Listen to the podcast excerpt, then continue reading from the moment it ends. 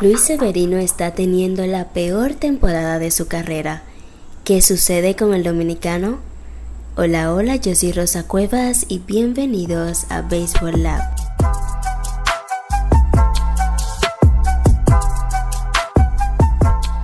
Comenzamos este decimosexto episodio de Baseball Lab en este lunes 7 de agosto, donde como ya pudieron ver y escuchar, vamos a estar hablando acerca de Luis Severino y como todos saben, de la temporada desastrosa que está teniendo en este 2023, poniendo unos números realmente que nadie esperaba ver en Severino. Así que vamos a estar analizando un poquito sobre eso.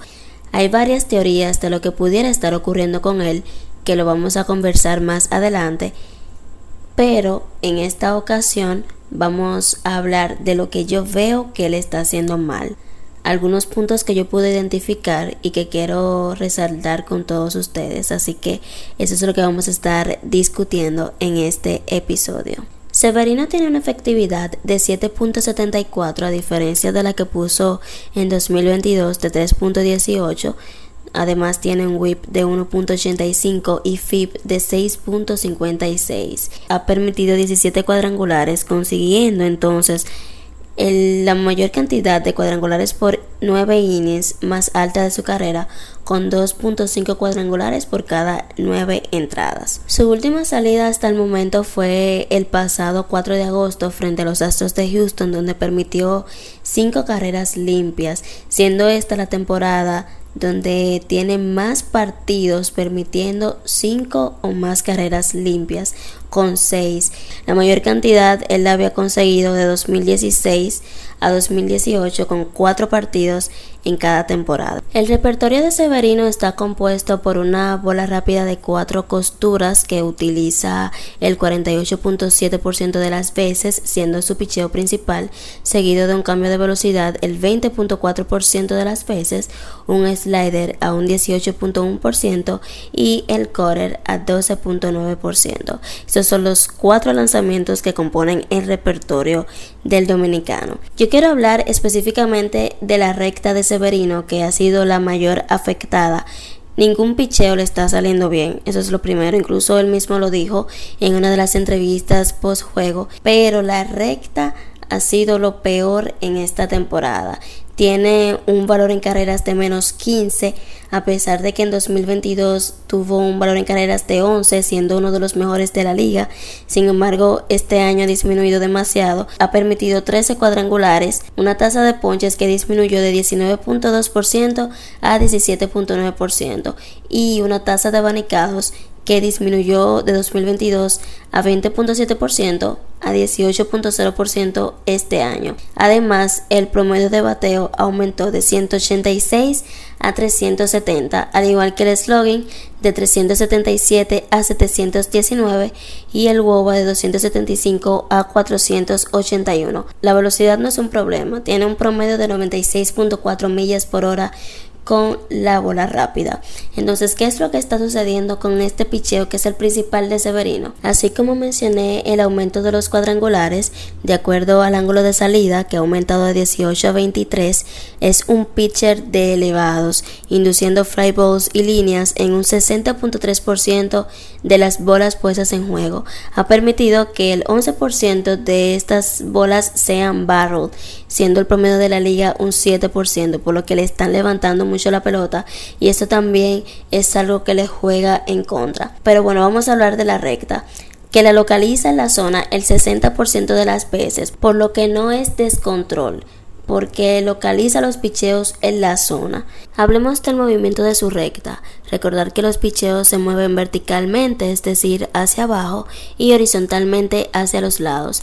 En promedio, su four se mueve 8 pulgadas hacia un bateador derecho y cae unas 13 pulgadas. El promedio de la liga en caída vertical es de 15.6 y en horizontal de 7.6, por lo que el movimiento de su recta está por debajo del promedio. Es decir, su recta se mueve muy poco, va todo el tiempo flat. Y aunque uno se imagina una recta que debe de ir como en una línea recta, valga la redundancia, todo el tiempo, mientras viaja y llega al plato, realmente los picheos tienen que tener algo de movimiento y lo tienen naturalmente, pero eso es otro tema. Entonces, cuando un picheo es totalmente flat, no tiene movimiento, no cae, no va hacia los lados, es fácil de descifrar, es fácil de batear. Y eso es un punto importante por el cual su recta está siendo poco efectiva. Otro punto importante es que su four seam se está quedando muy alta en la zona, quedando la mayoría de los picheos en la esquina de afuera. A diferencia del año pasado, cuando él distribuía mejor los picheos, aunque él sí usa mucho las esquinas, pero él distribuía 106 para un lado, 94 picheos para otro, 92 en la esquina inferior. En esta temporada ha localizado la mayoría de sus picheos con 91 rectas localizadas en la parte alta de la zona, específicamente en la esquina de afuera, lo que realmente puede provocar también más elevados y eso también influye en el aumento de cuadrangulares. Entonces una recta que se queda alta y con poco movimiento es un desastre y es algo que va a influenciar para tener números tan pobres como los está teniendo Luis Severino en esta temporada. Esta es su recta que es su picheo principal y para mí eso es lo primordial, que cuando un lanzador no puede dominar su primer picheo, entonces ahí comienzan todos los problemas. Pero tampoco él puede dominar una arma secundaria porque vemos que con los demás lanzamientos también le está yendo mal. Principalmente si hablamos del slider, que fue su segundo mejor lanzamiento en temporadas anteriores, pero en 2023 tiene un valor en carreras de menos 8. Además ha disminuido su tasa de ponches de 45.8% en 2022 a 19.3% en 2023 y una tasa de abanicados de 41.7% a 23.6%. Los picheos rompientes son principalmente utilizados para engañar a los bateadores, para generar abanicados y eso es algo que él no está logrando.